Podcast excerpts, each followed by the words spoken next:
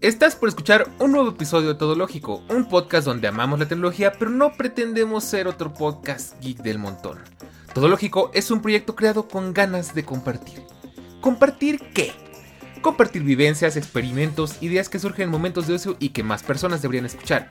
Compartir nuestro amor por la tecnología y el mundo moderno en el que vivimos, pero abordándolo desde la perspectiva real pues al final existimos en un mundo lleno de colores y experiencias donde no todo siempre tiene que ver con tecnología, aunque siempre esté ahí. Todo lógico es el hogar de los creativos, los curiosos, los ociosos, donde hacemos y exploramos toda clase de cosas interesantes que tenemos a nuestro alrededor. Así que prepárate para disfrutar un rato y déjanos acompañarte mientras hablamos de una cosa más que nos apasiona.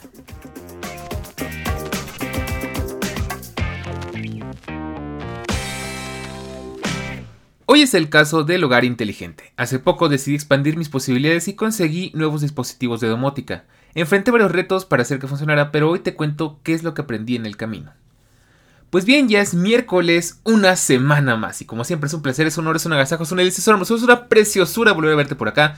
Y si es tu primera vez, te invito a que te quedes porque hoy, como ya te decía, vamos a platicar de cómo eh, configurar un sistema de domótica, un sistema de casa inteligente pero eh, enfrentando varios retos porque, pues por supuesto, como ustedes saben, yo no soy ni muy fan de, Alexa ni muy fan de, Google Home. Más que nada porque, bueno, Alexa es como que muy malvado, lo que es Amazon, pues consiguen tu información, te escuchan escondidas, eh, tratan de venderte cosas con esa información, venden tus datos. Y pues Google más o menos lo mismo. Siento que Google es malvado en otros aspectos porque Google no te trata de vender nada directamente pero pues también estos dispositivos en parte por aprendizaje y en parte por mañas de las empresas pues están activamente escuchando. Entonces bueno, hoy te cuento cómo lo solucioné gracias a Mother, eh, ese sistema que hace unos meses, prácticamente casi un año, más de un año de hecho, Apple anunció que iba a integrarse a HomeKit y bueno, pues cómo lo resolví. Te cuento que, bueno, ahora sí, saludante, ya dándote el pequeño resumen, ahorita te cuento bien bien de qué vamos a platicar pues es un gusto saludarte una vez más. Si no hubo episodio esta semana es porque, mire, te voy a ser bien, bien honesto. Eh, estaba, me enfermé la semana antepasada y pues no podía grabar así. O sea, preferí terminar de curarme que arriesgarme a, retroceder. Ya sabes que pues hablar una hora de corrido en un podcast pues es muy demandante para la garganta.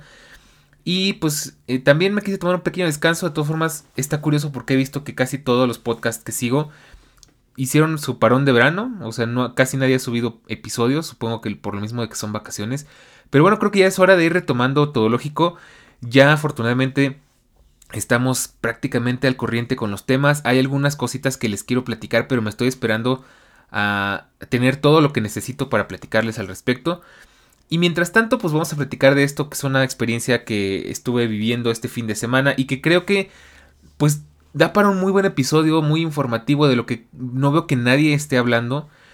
Y pues bueno, creo que puede resultar algo muy bien. Entonces te platico de qué vamos a platicar. Pues te voy a contar un poco acerca de los dispositivos que conseguí este fin de semana. Cómo los configuré, mis malas experiencias con el HomePod mini. Eh, cómo adopté Google Home como una alternativa. Y pues cómo casi compro un Google Nest, pero hay algo que me salvó. Y pues de paso te voy a compartir algunos problemas, eh, algunos Em, ah, es que tengo la palabra en inglés, troubleshootings, algunos, este, algunas maneras de resolver problemas con el HomePod mini, con HomeKit, usando Mother y algunos consejos para mantener que todo funcione correctamente. Entonces, pues vamos a empezar porque pues hay mucho de qué platicar. Pues bien, te cuento. Eh, como ya sabrás, si, si, te asomas a los episodios anteriores de Todo Lógico, ya teníamos aquí en casa varios dispositivos inteligentes, entre ellos el purificador de Xiaomi, el, Mi Air Purifier 2H, que ya está descontinuadísimo, de hecho ya ni filtros encuentras, pero bueno, aún funciona, la verdad es que, bueno, ahí, eh, dato curioso, em, los filtros ya no son tan fáciles de conseguir, en, en, Xiaomi directamente ya no los venden, creo que solamente los puedes conseguir a través de AliExpress, que es la manera como más segura, pero hay que tener mucho cuidado, porque venden filtros que no son para este dispositivo y, son de otro tamaño, no le entran. Entonces hay que tener mucho cuidado con eso. Em, y bueno, pues solamente hay como que un dato curioso. Em, también tengo una cámara de Xiaomi, de hecho hay un episodio justamente hablando de mi casa inteligente de Xiaomi, donde pues les platicaba todos estos dispositivos a detalle. Una cámara de vigilancia para el hogar, eh, también tenemos por ahí un, un G-Lite, que de hecho esa, esa G-Lite curiosamente sí funciona con HomeKit, pero no desde, home, no desde Xiaomi Home, sino desde la aplicación de G-Home o algo así.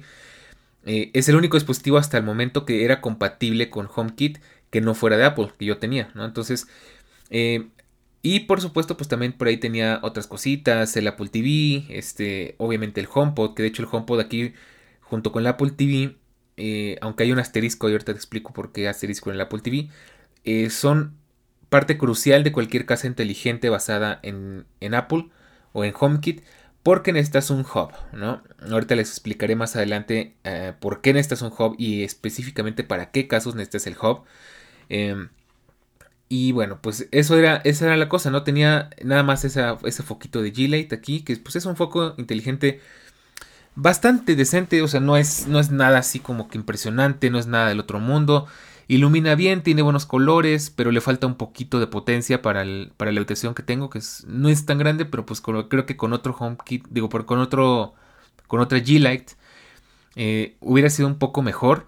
Y de hecho, Curiosamente, Xiaomi vende ya sus focos propietarios, a sus focos de Xiaomi, pero como no son G-Lite, ya no son directamente compatibles con HomeKit. Y de hecho aquí me fue donde me enteré de algo muy interesante y es que estuve investigando y parece que Xiaomi no es como que muy compatible con muchas cosas.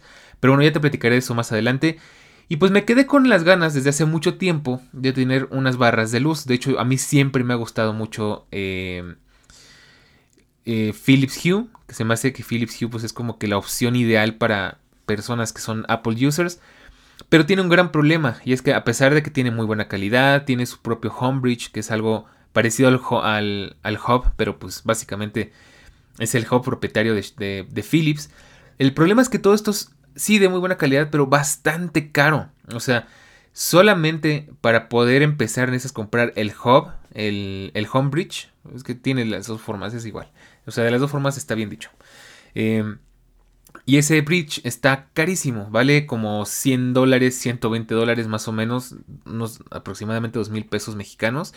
Y pues por sí solo no hace nada, o sea, eso solamente es para que desde ahí puedas controlar todo lo demás. Y digo, también recordemos que Hue es bastante antiguo ya, eh, tiene este, varios añitos existiendo, de hecho fue de los primeros eh, accesorios de domótica y pues ya, ya se siente vetusto porque hoy en día no es tan necesario tener un homebridge si tienes eh, un hub como, como puede ser un asistente, ya sea un Alexa, un, un Echo Dot o un, un, Echo, algo Echo Show, Echo, lo que tú quieras, un Google Nest o un HomePod o un Apple TV. De hecho, también por ahí sé que hay otros TV Box que también funcionan como hub y algunas televisiones inteligentes también funcionan como hub.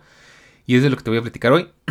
Pero bueno, pues era difícil para mí pues conseguir unos, unos Philips Hue porque es invertir bastante dinero. O sea, al final, si sumamos el Homebridge, más aparte, dígase una tira LED, unas barras de luz, que bueno, ¿qué es una barra de luz para que te pongas en contexto?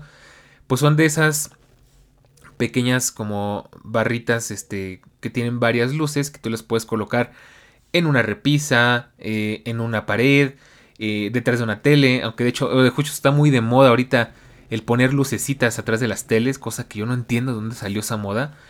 Eh, y yo no soy muy fan, pero bueno, ahorita te platico que al final fue lo que terminé haciendo, pero te explicaré el por qué. Eh, entonces no, no le veo mucho caso a tener luces atrás de la tele, pues supongo que se ve bien, pero lo veo un poco raro. Y bueno, pues al final son esas barritas, ¿no? Este, que puedes colocar en varios lugares, que son móviles, de hecho Muchos youtubers las usan de fondo para colorear la pared que tienen atrás. Hoy en día realmente hay muchísimas opciones para jugar con luces de manera dinámica, de manera inteligente y demás. Pero bueno, en el caso de las Hue, ya tomando en cuenta que tenía que invertir en el Homebridge, en las luces y además en todo lo, lo, que se necesitara. Suponiendo que quisiera solamente un par de focos inteligentes, tendría que comprar el Homebridge y cada foco, cada set de focos vale como otros dos mil pesos. Entonces me tendría que gastar entre 300 y 400 dólares solo en tener foquitos de colores, cuando realmente hoy en día te puedes encontrar focos inteligentes de colores por 100 pesos, por 10, 5 dólares, ¿no? Entonces yo lo veo como que no tan necesario, Hue es bastante caro. Tal vez tenga sus razones, tal vez porque Philips este, pues es una marca muy reconocida, con mucho respaldo, tal vez por la calidad, no sé, pueden haber muchas cosas, ¿no? Por supuesto, toma en cuenta que el precio de cualquier dispositivo de este estilo que estés comprando no solo incluye tal cual el hardware, sino también todo el software y el soporte que hay detrás, ¿no? Entonces, cuando te compras una, una luz inteligente china, barata, así genérica, tienes una aplicación bastante básica, bastante mala, posiblemente con problemas de seguridad, con puertas traseras, con, con ese tipo de cosas. Mientras que con un dispositivo más costoso, pues seguramente tendrás una, eh, una, aplicación mucho más ordenada, mucho más lógica, mucho más bonita, con más posibilidades, con más eh, eh, posibilidades tanto de configuración como de integración, más seguridad y demás. Entonces, digo, realmente esto no es un episodio de cómo hacer tu casa inteligente porque para hacerlo de la manera correcta, tienes que invertir en muchas cosas. O sea, yo lo estoy haciendo un poquito a, a lo espartano, así como que improvisando sobre la marcha. Porque la manera correcta de hacerlo, de hecho aquí te puedo recomendar una serie de videos eh, de un canal que se llama Tech Santos, que justo explica bastante bien todo esto. De hecho te voy a decir que hace unos, unas semanas este, me inspiró mucho todo lo que estaba viendo ahí porque, bueno, si bien este hombre invirtió una cantidad increíble de dinero en hacer su casa inteligente y además consiguió patrocinadores y consiguió colaboraciones, cosa que pues generalmente no está al alcance de cualquier mortal como tú y como yo. Eh, explicaba cosas muy interesantes, ¿no? Y te las voy a platicar aquí un poco para que te hagas una idea de cómo se debe hacer correctamente una casa inteligente. Yo no lo estoy haciendo así porque pues mi ecosistema inteligente se reduce simplemente a mi habitación slash estudio. Entonces no le veo mucho caso todavía invertirle tanto a eso, pero sí debería de hacerlo. ¿Qué se necesita? Empezando por la red, necesitarías tener un mesh, que recordemos pues es una, una opción para cubrir toda la, eh, que, mm, bueno, hacer que toda la red inalámbrica llegue a cada rincón de tu casa con la mejor velocidad y estabilidad posible, tratando de reducir el ping, tratando de que todo funcione bien y haciéndolo más seguro.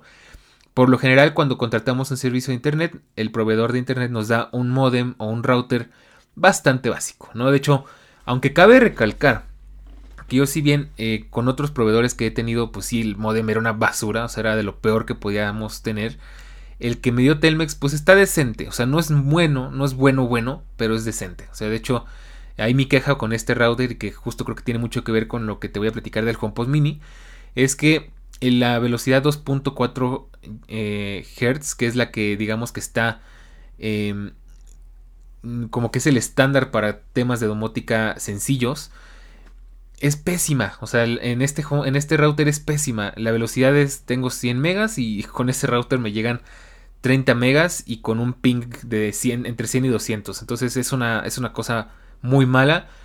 Y de hecho aquí cabe recordar que pues ¿por qué existe el 5G? Pues porque la 2.4 ya está saturadísima. Entonces, eh, preferiblemente te puedo dar el consejo de que si tienes una casa donde tienes muchos dispositivos conectados, eh, dos, bueno, si no quieres ni siquiera invertir en un router y quieres quedarte con el que ya tienes, como es mi caso, utilices la red o la banda 5G para tus dispositivos de trabajo, de entretenimiento, digas tu teléfono, tableta, computadora, televisión, consolas de videojuegos y demás. Y para todo lo demás que realmente no necesite tanto ancho de banda, quédate con la 2.4, que es la que está más saturada, que por lo tanto se pone mucho más lenta. Y pues eso te va a ayudar un poco a que tu red funcione mejor. Pero ¿qué es lo ideal? De mínimo conseguirte un router externo y que ese sea el que entregue em, la señal. De hecho, generalmente los routers externos eh, pues tienen más posibilidades, tienen más antenas, este, tienen incluso hay unos que ya son Wi-Fi 6.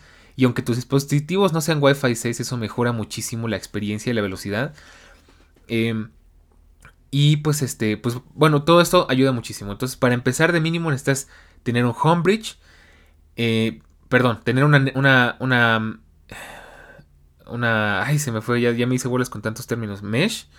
Eh, y ya con eso ir construyéndote tu, sistema inteligente basado en la mesh, ¿no? Entonces, para que todo funcione bien, no se traben, no, no haya confusiones y demás. Entonces, eh, ya tomando eso en cuenta, pues hay otra cosa muy complicada que es donde vamos a platicar, ¿no? Que una vez que tú ya tienes, digamos que establecido cómo vas a trabajar con tu sistema inteligente, con tu casa inteligente, pues hay un tema muy importante y es que hay, un, hay muchos problemas de compatibilidad específicamente con Apple, porque creo que lo que se refiere a, Google Home, Android, Alexa y demás, son mucho más fáciles de, usar porque casi todos los dispositivos están pensados para poderse utilizar por lo menos con Alexa. Creo que Alexa es como que eh, la reina de todos los, este, de toda la domótica porque es compatible prácticamente con todo.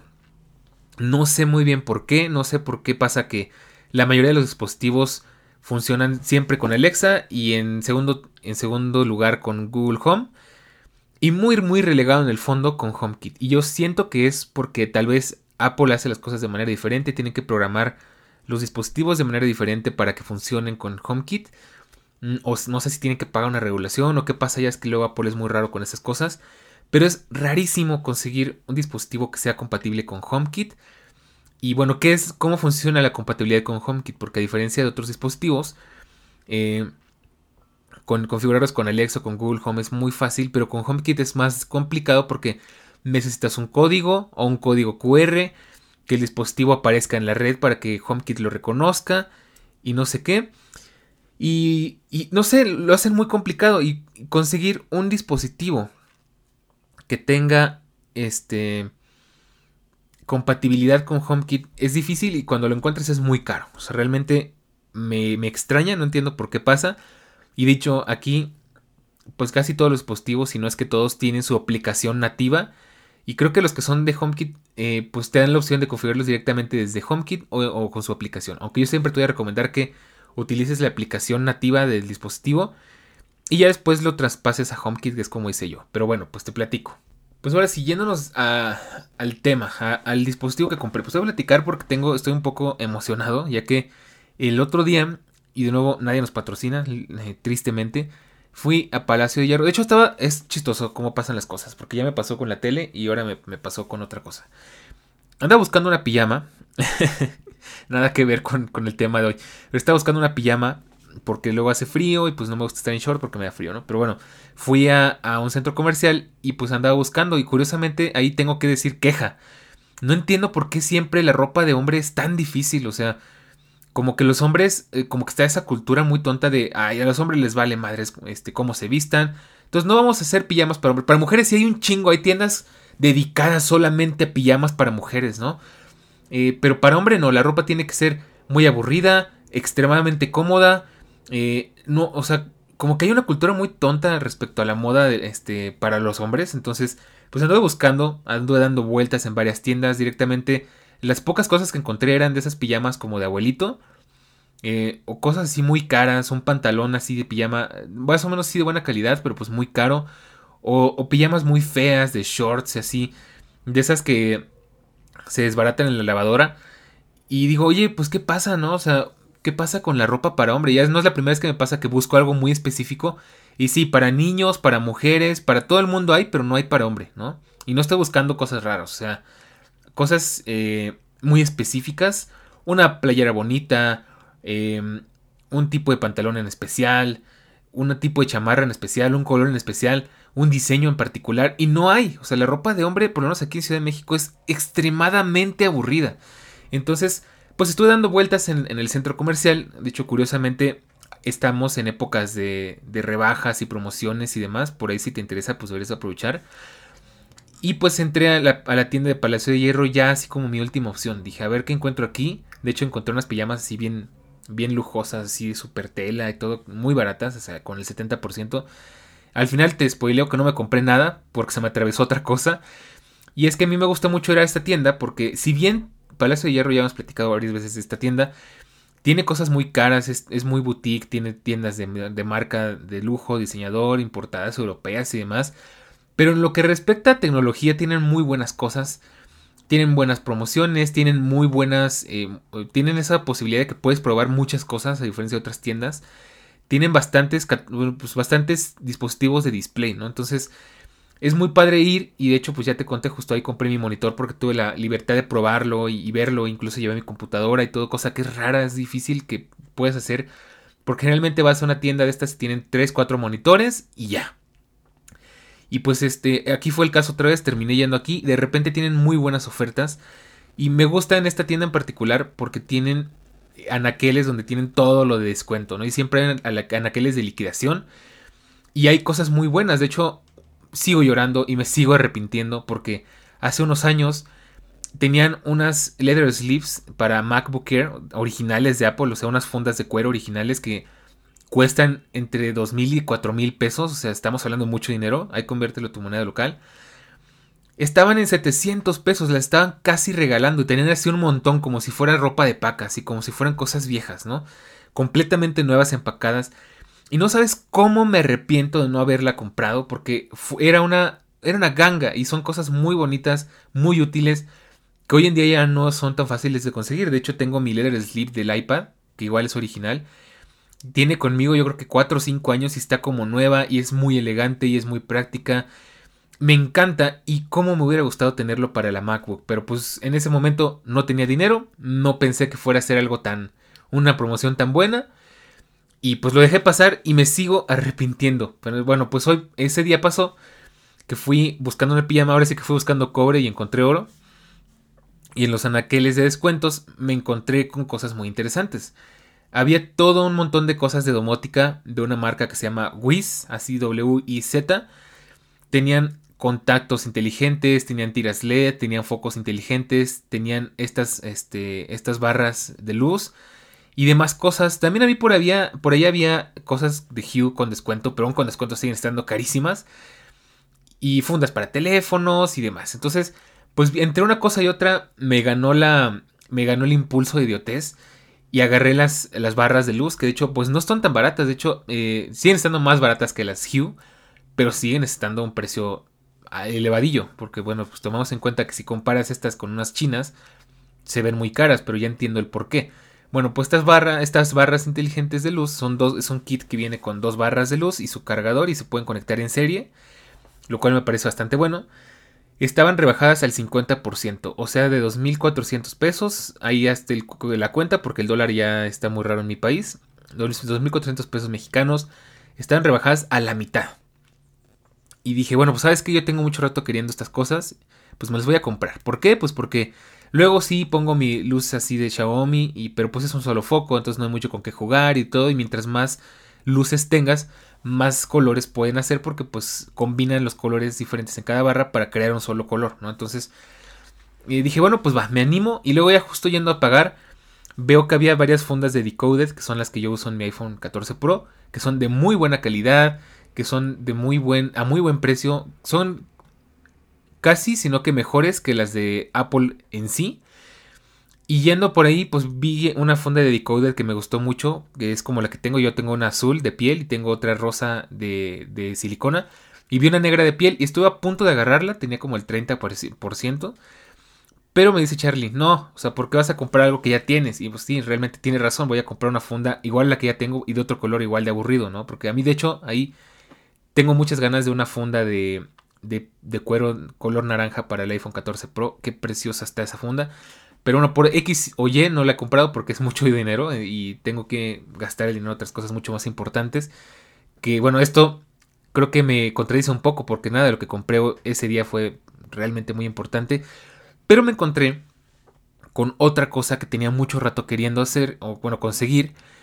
Y era un, un dock, una base, un hub para, para la MacBooker. ¿Por qué?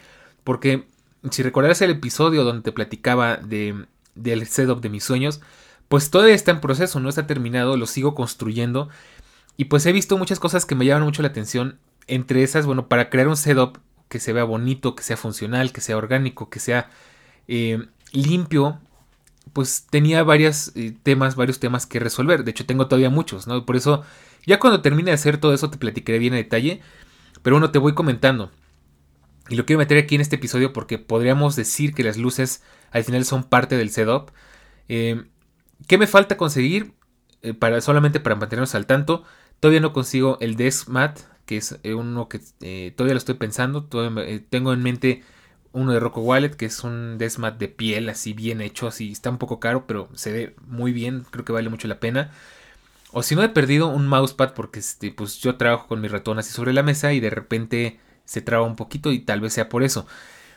Eh, ¿Qué más? Pues me falta el, el, brazo para el monitor. Ya había descartado la idea, pero hace unos días, hace unas, igual hace como unas semanas, me volvió a entrar la cosquillita del, del, brazo porque pues así sería mucho más ergonómico. Porque yo soy, yo soy bastante alto y por más que la silla que tengo la bajo hasta, hasta abajo, hasta el tope, pues quedo muy, muy arriba, ¿no? Entonces tengo que agacharme para trabajar y pues al final eso me, me, me, pues es un problema de salud, tal vez no a corto plazo, pero sí a largo plazo. De hecho, también tengo por ahí pendiente conseguir alguna manera eh, de trabajar, de dibujar, sin tener que estar en modo camarón, así todo encorvado, todo hecho bola, porque sí, después de un rato de estar dibujando me canso bastante, me duele la espalda y eso, este, pues por un día tal vez no pase nada, pero hacer eso eh, un hábito constante pues va a tener al final eh, va a terminar con problemas de salud, ¿no? Entonces me va a doler la espalda, me, puedo lesionar, pueden pasar muchas cosas, ¿no? Entonces tenía pensado justo conseguir un stand para levantar un poco el monitor y que quede justo a, la altura de mi visión, de paso haciendo que el escritorio se vea muchísimo más limpio, porque al final con, estas, ah, con estos accesorios el monitor parece que flota, entonces no hay nada abajo del monitor y puedo usarlo, puedo usar ese espacio para otras cosas. Y también quería hacer, ah bueno, también un brazo para el micrófono porque quisiera tener el micrófono siempre aquí a la mano. Y de hecho, pues cuando tengo que grabar, saco el, el, micrófono está guardado en un cajón aquí en el escritorio, entonces tengo que sacar el micrófono, conectar los cables. Y mientras estoy aquí, pues el micrófono ocupa parte de la mesa y es muy estorboso, ¿no? Es, es incómodo porque aparte bloquea mi visión hacia los monitores. Entonces, por ejemplo, grabando no tanto problema porque tengo mi micrófono aquí enfrente y es el protagonista de esta tarea. Pero cuando trabajo, y tengo el monitor enfrente, pues es el, micrófono enfrente, pues es muy incómodo porque pues no puedo ver bien lo que está en la pantalla y estoy batallando porque tengo un objeto que está eh, estorbando entre, el, entre mis ojos y el monitor, ¿no? Entonces, y me gustaría tenerlo como que más a la mano y no tener que pensar en todo este ritual de sacar el micrófono, conectarlo a la computadora, conectar los audífonos, conectar, este, configurar todo para empezar a grabar, porque bueno, esa es la idea, por eso se llama Setup, porque es la configuración de tu, de tu área de trabajo.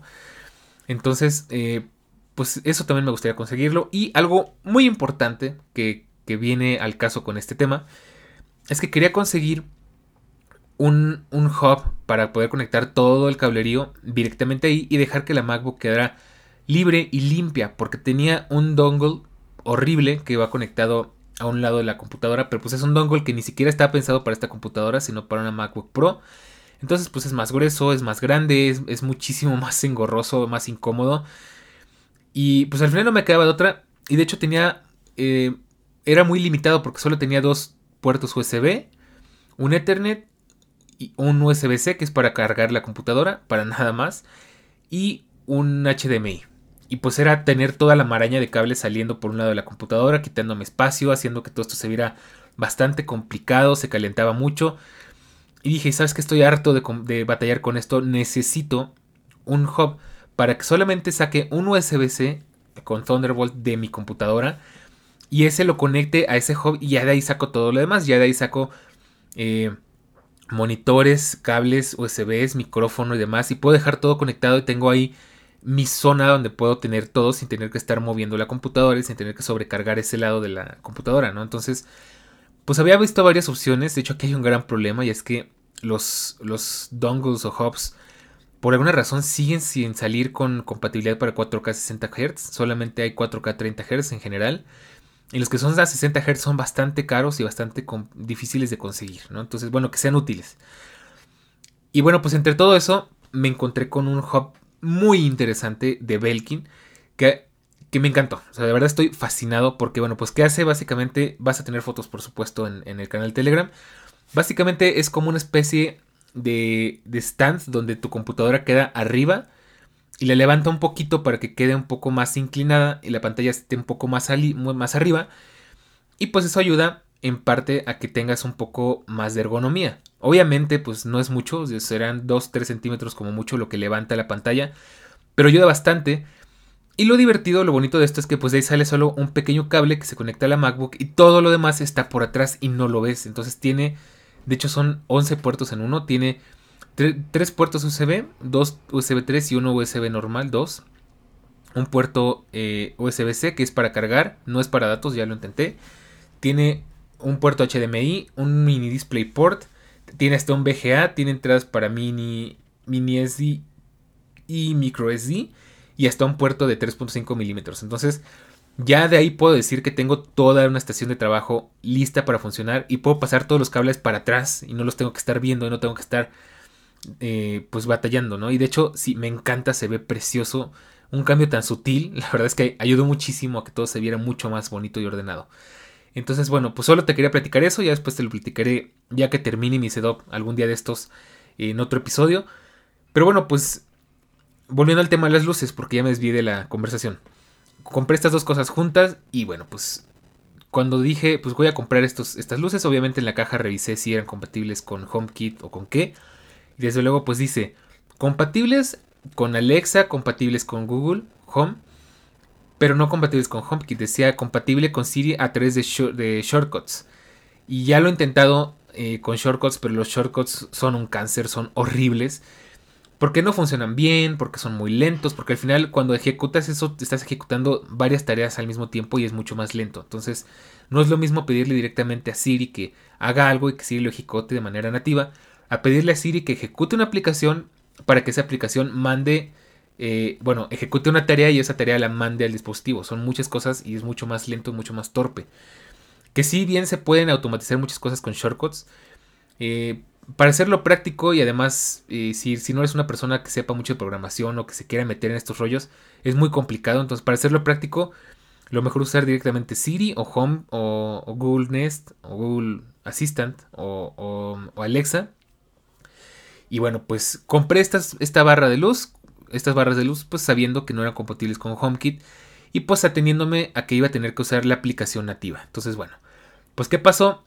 la saqué de la caja y justo pues lo primero que hay que hacer es descargar la aplicación que es la, la Wiz, ¿no? Entonces la descargué y pues la configuración fue simple, ¿no? O sea, todo sencillo, todo fácil, todo rápido.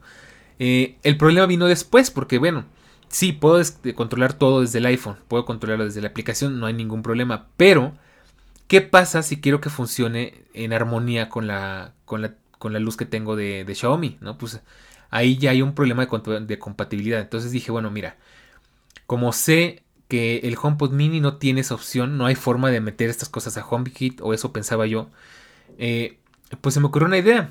Mi tele tiene Google Assistant y básicamente mi tele también funciona como un hub para, para domótica. Entonces dije, ok, pues vamos a convertirme en lo que juré destruir y vamos a utilizar Google Home. Entonces, de hecho, ya Google Home yo lo tengo instalado en el iPhone porque tenía un Chromecast.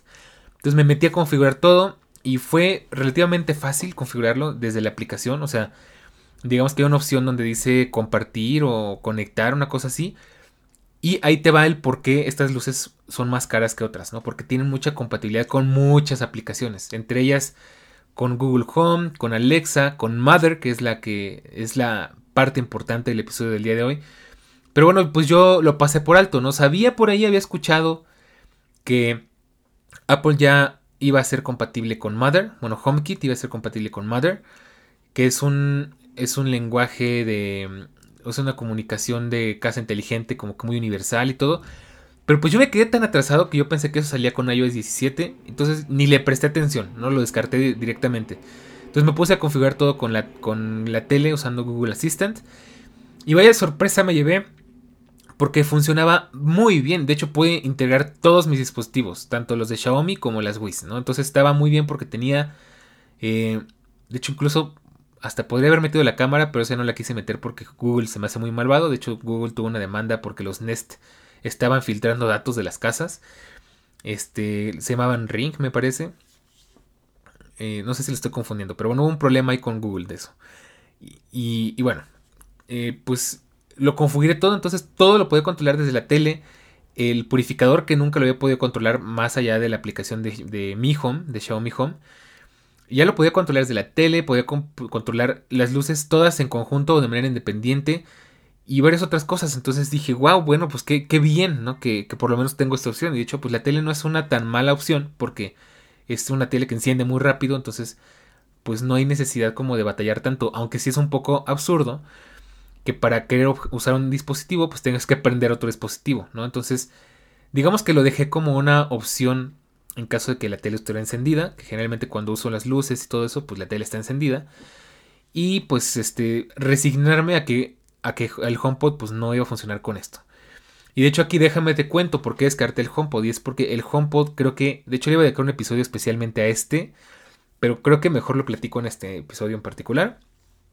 Y es que tenía una idea de platicar de cómo el HomePod mini ha sido creo que el peor dispositivo de Apple que he tenido en mucho tiempo y el peor que tengo en mi ecosistema actualmente. ¿Por qué? Principalmente porque siendo un dispositivo pensado especialmente para trabajar pues, con, cosas de domótica, o sea, es un hub de domótica, eh, pues tiene muchas incompatibilidades, como ya te contaba, es muy difícil encontrar dispositivos compatibles con HomeKit y eso lo hace un dispositivo muy inútil. Tengo la fortuna de que mi tele sí es compatible con HomeKit y con AirPlay y todo ese rollo. Y afortunadamente, pues el HomePod sí puede hacer un par de cosas, ¿no? O sea, no es tan útil como por ejemplo Alexa, que si pues tú configuras una Alexa y la, la unes a una casa que tenga una tele, Alexa sí le puedes pedir que encienda la tele, que cambie de puertos, que incluso este maneje la tele, ¿no? Al final, pues este, esto es una cosa mucho más avanzada. Con el HomePod es más difícil, porque creo que eso sería, necesitaría un Apple TV, porque sí es HomeKit, pero no es HomeKit. O sea, le puedes pedir que, que encienda la tele o que la apague y poco más. Realmente no es, no es mucho lo que puede hacer. Porque pues ya he intentado cambiar los puertos, eh, le he intentado pedir otras cosas y no, no tiene contexto. Para eso sí mejor uso el Google Assistant que trae la tele.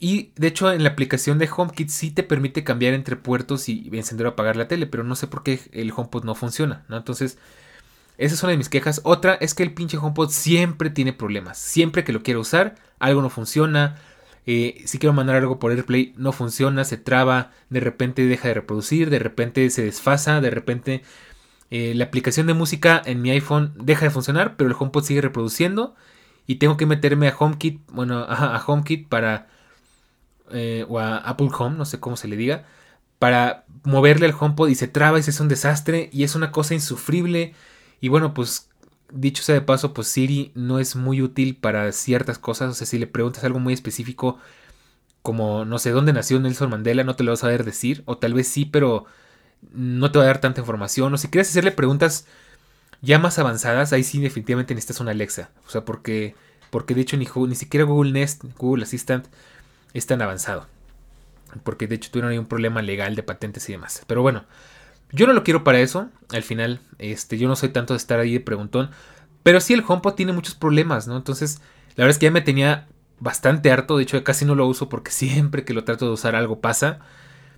Y pues llegué al punto en el que dije, bueno, pues como esto no me está funcionando para nada, o sea, solamente me sirve para prender las luces de vez en cuando, porque a veces dice que el dispositivo no responde, a veces dice que no se puede conectar, eh, y ya mejor me harto y agarro el iPhone y luego desde el iPhone. Dije, bueno, creo que este, el HomePod no me está sirviendo para nada, ¿no? Y más aún, más aún fue mi indignación que digo, ¿cómo Apple espera que te gastes lo que cuesta el HomePod normal, el HomePod grandote, para que tengas esa mala experiencia de uso, ¿no? Entonces dije, pues creo que tengo que aceptarlo, tengo que aceptar la derrota y hacerme la idea de que tal vez voy a necesitar un, un asistente de otra, de otra marca, ¿no? Entonces de nuevo, yo no soy fan de Alexa. No me gusta ni siquiera el hardware de los, de los DOT, de los Echo, perdón. Ni siquiera el hardware de los Echo me gusta. Se me hace un hardware feo. Eh, no, no es mi estilo, no me gusta. No me gusta el diseño de Alexa. O sea, en general de, de, Amazon y todo eso no me gustan los diseños. Entonces lo descarté y además porque pues es muy malvado. Y dije, bueno, pues la otra opción malvada que me queda pues es, es Google Nest. Pero Google Nest me gusta un poquito más porque el diseño es más bonito, es más atractivo.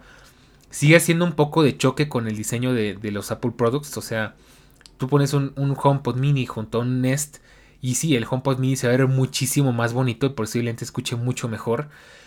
Pero, hay, porque sí, hay, muchos peros en este camino.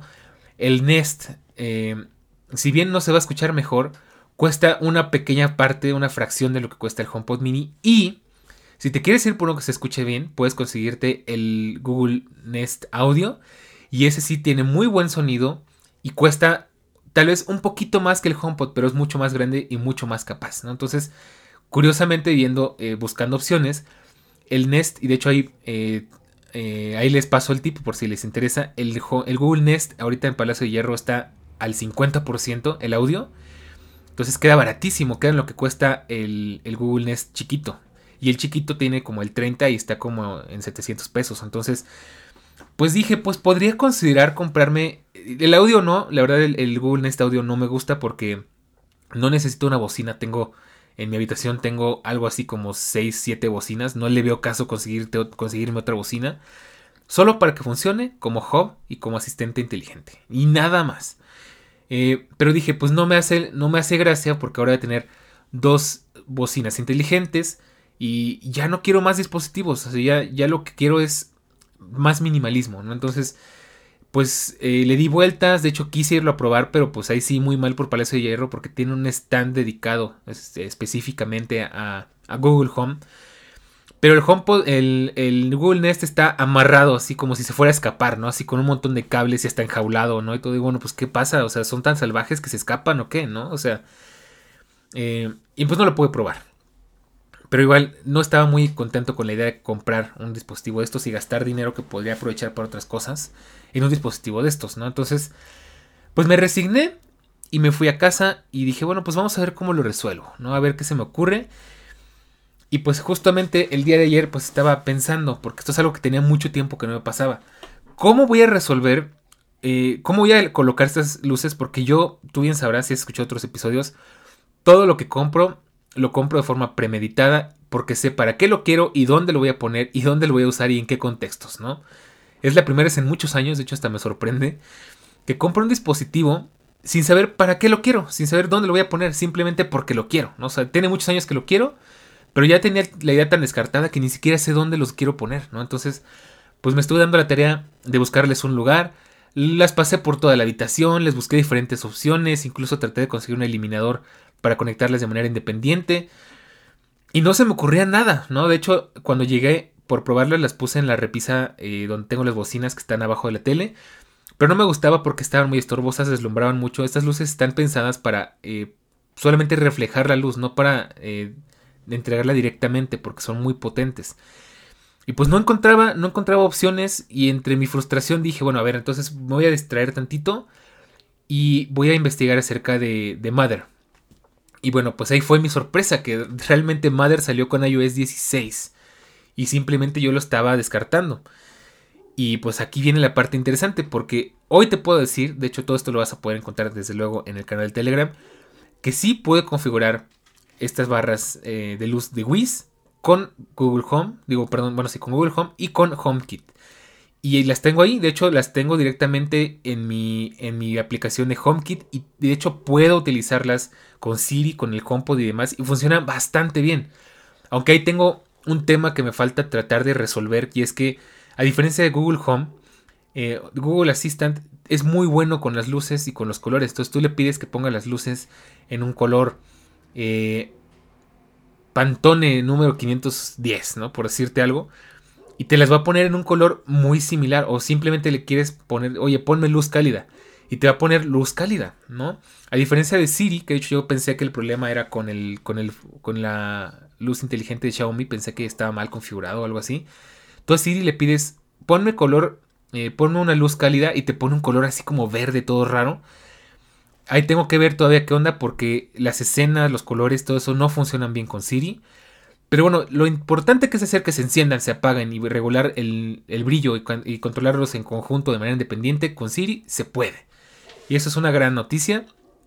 Y te voy a decir cómo le hice y cómo estuvo el asunto. De hecho, Irónicamente, el, que me ayudó a dar con esta solución fue Google, porque Google fue el que me dijo, si quieres conectar tus dispositivos a una casa inteligente, tienes que ir a la aplicación, a la sección de, conectar, y ahí habilitar la opción de, Google Home y compartir el código en la, nuestra aplicación nativa y la chingada, no sé qué, ¿no? Y dije, ah, ok. Y justamente entro a ese menú y encuentro Mother. Y digo, ok, ok, vamos muy bien, ¿no? Porque es muy eh, es muy poco intuitivo cómo configurar Mother desde, tu, desde, Apple porque nadie te dice nada. O sea, tú entras a, HomeKit y no ves nada. O sea, tienes tus dispositivos y le puedes poner agregar dispositivo, pero te dice que escalees un código QR o que le pongas un código manualmente o que, el, dispositivo aparecerá mágicamente en la habitación.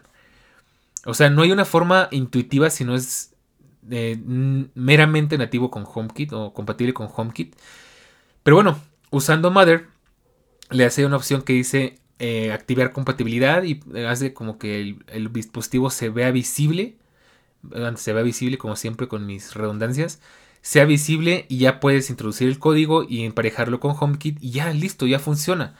Eh, ¿Qué te puedo decir de esto que aprendí? Pues que eh, tienes que moverle y tienes que buscarle y posiblemente si tienes algún dispositivo, ya hay muchos dispositivos que se actualizaron para ser compatibles con Mother. Posiblemente ya los puedas integrar si es que tú tienes un sistema, como es mi caso, un ecosistema de Apple. Eh, ¿Cuál es el otro problema que me encontré? Que dije, ok, qué buena noticia que ya tengo casi todo mi ecosistema de domótica integrado en HomeKit. Entonces, de entrada ya no, ya no tengo que comprar un Google Nest, ni, una, ni un Echo Dot, ni un Echo nada de Alexa, porque el HomePod sí funciona para esto. Sin embargo, aquí hay un gran problema y es que, bueno, hay varios, ¿no? Pero otro gran problema que me encontré es que en la aplicación de Xiaomi dije, ah, bueno, pues ya puede meter esto por Mother, tal vez puede meter la cámara, también puede meter el, purificador de aire, pero no he encontrado una forma de meterlos. Parece que Xiaomi no es tan amigable con, con otras, con integración de otros dispositivos. De hecho, Google Home fue muy fácil integrarlo con los dispositivos de Xiaomi, pero porque había otra forma de hacerlo. Porque ya lo detecta como que está en tu red local y los añade de forma automática. Pero con Mother no hay forma. O sea, estuve investigando porque de hecho hay muchas soluciones para esto, muchas aplicaciones que tratan de integrar toda la, la mayor cantidad posible de dispositivos. Pero no hay. O sea, no encontré la opción de hacerlo. Entonces, mientras tanto, a lo mucho que puede llegar con esos dispositivos es Google Home. Y, y bueno, pues ahora te cuento ya que te conté pues cómo, cómo resolví todo este problema con Mother y cómo el HomePod se salvó, pues ahora todavía quedaba otro pequeño problema, que es que el HomePod sigue funcionando mal. La última vez que funcionó mal, de hecho lo quería utilizar y el pinche HomePod dijo, no, no, no, no estoy disponible, me, voy a actualizar. Justo cuando me quieras usar, me voy a actualizar. Hazle como quieras, ¿no? Así, muy a lo Windows. Este, y pues yo ya estaba harto porque el HomePod siempre tiene problemas. Pero bueno, me puse a analizar por qué estará pasando esto, porque no veo que todo el mundo se queje de los problemas que tengo yo. Entonces, ¿qué puede estar sucediendo? Y aquí tengo tres posibles soluciones. El primero es que hay que tener el HomePod actualizado, porque una vez que se actualizó, ya todo funcionaba súper bien, incluso al punto en el que podía hacer, eh, mandar audio por AirPlay desde la MacBook usando la televisión, o sea, usando la televisión que es compatible con HomeKit a través de AirPlay y el HomePod al mismo tiempo y prácticamente sin retraso. O sea, estaba fabuloso, ¿no? O sea, el, retraso era mínimo, entonces no se escuchaba un parlante desfasado con los demás. Eh, y me quedé pensando, bueno, pues puede ser que eso haya ayudado mucho. Sin embargo, hay otro tema que también podría estar afectando. Y es que... subiré el volumen de contenidos. Míralo, ¿ya viste? Ahí el Siri, como siempre, de metiche. Este... Ya, cállate Siri, déjame en paz. Ya. Cállate.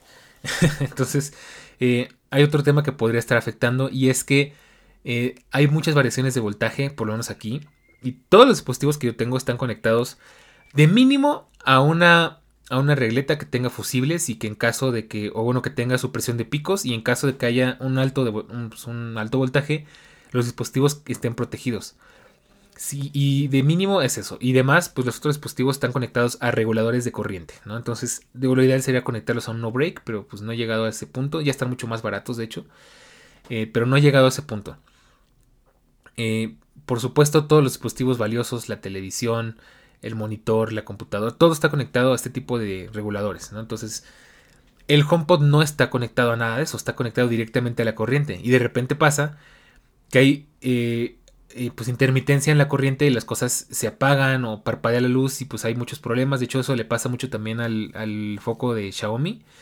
Que de hecho yo le había dicho a Eric, que como siempre un saludo la última vez que grabamos podcast en presencial, que estaba algo triste porque el, foco de Xiaomi pues está teniendo muchos problemas porque ya no funcionaba bien, porque había que estarlo reiniciando a cada rato. Pero era por las variaciones de voltaje. De hecho, ha estado un poco más estable la electricidad últimamente y ya no ha tenido tantos problemas. Pero bueno, ahí sí no hay forma de, ayudarle porque pues no hay un regulador para el socket de la luz. Entonces, pues no hay, no hay mucho que hacer ahí, ¿no? Pero eh, pues me quedé pensando, tal vez el HomePod tiene este problema porque hay variaciones de voltaje y cuando desconectas el HomePod de electricidad, eh, pues se entorpece muchísimo. Entonces, tal vez esa sea otra posible solución, conectarlo a un contacto regulado para que deje de tener ese problema. De hecho, es algo que tengo pendiente hacer hoy. Es pasarlo de la repisa donde está a una repisa donde sí tiene acceso a un, a, a un regulador de voltaje. Y por último, otra cosa que se me puede ocurrir, que es justo lo que va mucho con el tema del inicio, es que tal vez la red Wi-Fi de mi casa ya está muy saturada y por lo tanto el HomePod tiene problemas porque de nuevo la 2.4G no tiene ni la potencia, ni el rango, ni nada. Pues sí tiene mucho rango, pero pues es, es un albur porque tiene señal pero no te sirve para nada, o sea, no, no cargas nada. Entonces puede que también sea por eso, porque el router no es el indicado o la red no es lo suficientemente buena para sostener un hub de este estilo, ¿no? Ahí sí ya no te podría decir, de hecho, la idea principal cuando pensé hacer este episodio era esperarme, comprar el Google Nest, probarlo y ver si tenía los mismos problemas que con el HomePod. Pero bueno, como ya está descartado, pues no, no puedo asegurarte de que eso pase con otros eh, dispositivos y esa sea la razón. Pero bueno, tengo esas tres posibles opciones, entonces te puedo decir que si a ti te pasa esto, de que tu HomePod no responde, tiene problemas, eh, no hace las cosas y demás, si a ti te pasa esto, checa esos tres puntos, checa que esté actualizado, checa que esté conectado a, un enchufe regulado y que la red Wi-Fi sea lo suficientemente buena para eh, sostener todo este tema, ¿no? Que al final pues es un poco complicado. Y pues eso es lo que te puedo contar. La verdad, al final pues quedé satisfecho.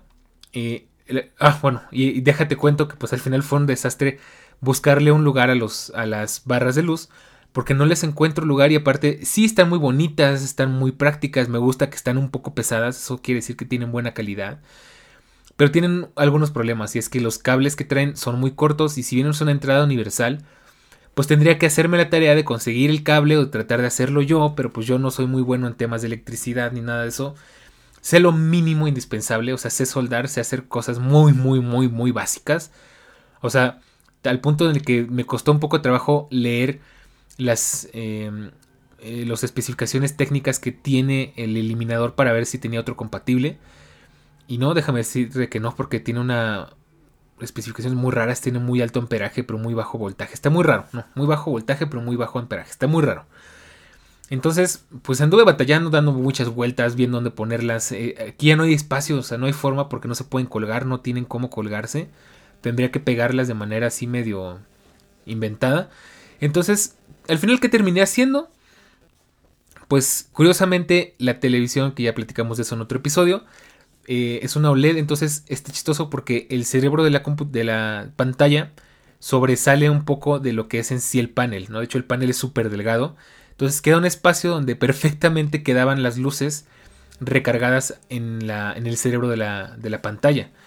Y pues sí le doy un poco de vueltas porque a mí me preocupa un poco que si bien tengo un stand de pared que se supone que soporta hasta 25 kilos y, entre, y la tele pesa un poco más de 14 kilos, en teoría no debería haber ningún problema, pero siempre me ha dado mucho miedo que se caiga y pues me daba un poco de pendiente ponerle un poco más de peso, o sea, yo calculo que ya con las luces encima y todo eso, debe de pesar entre 15 y 16 kilos, que sigue estando completamente dentro del rango del, soporte, pero pues me queda un poco ese pendiente. Y luego, pues bueno, pues al final las puse detrás de la tele, eh, un poco en contra de mi voluntad porque yo no entiendo esa moda de poner luces detrás de las teles. Pero bueno, pues no se ve mal. Me gusta porque al final es una luz muy suave, muy, muy dispersa.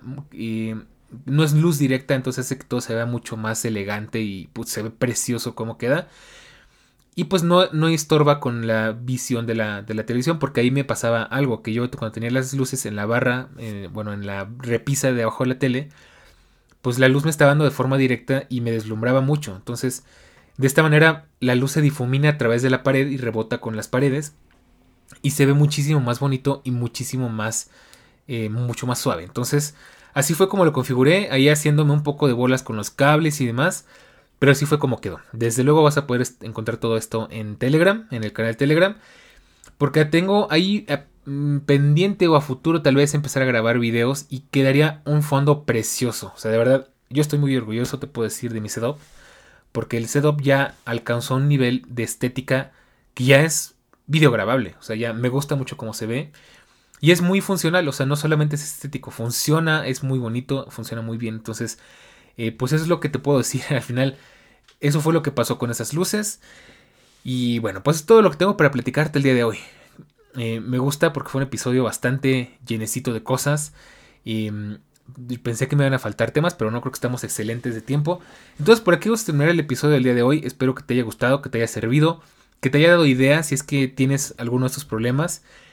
Y pues nada, esto es todo por ahora. Nos escuchamos en el siguiente episodio. No te puedo asegurar que sea la próxima semana porque estamos aquí eh, recabando información para episodios muy buenos que se vienen. De hecho, el episodio que tengo pensado eh, que siga va a ser bastante retrofuturista distópico. Este va a estar muy interesante. Entonces ahí te lo eh, te invito a que nos sigas em, escuchando, a que sigas al pendiente de nosotros en Telegram y en segundo plano en Twitter o bueno, ahora en X. Entonces, allá nos vemos y pues cuídate mucho, nos escuchamos en el próximo episodio porque ya sabes que esto es todo lógico, donde hablamos de la tecnología, de la web y del mundo, de todo un poco. Cuídate mucho y nos escuchamos la próxima ocasión.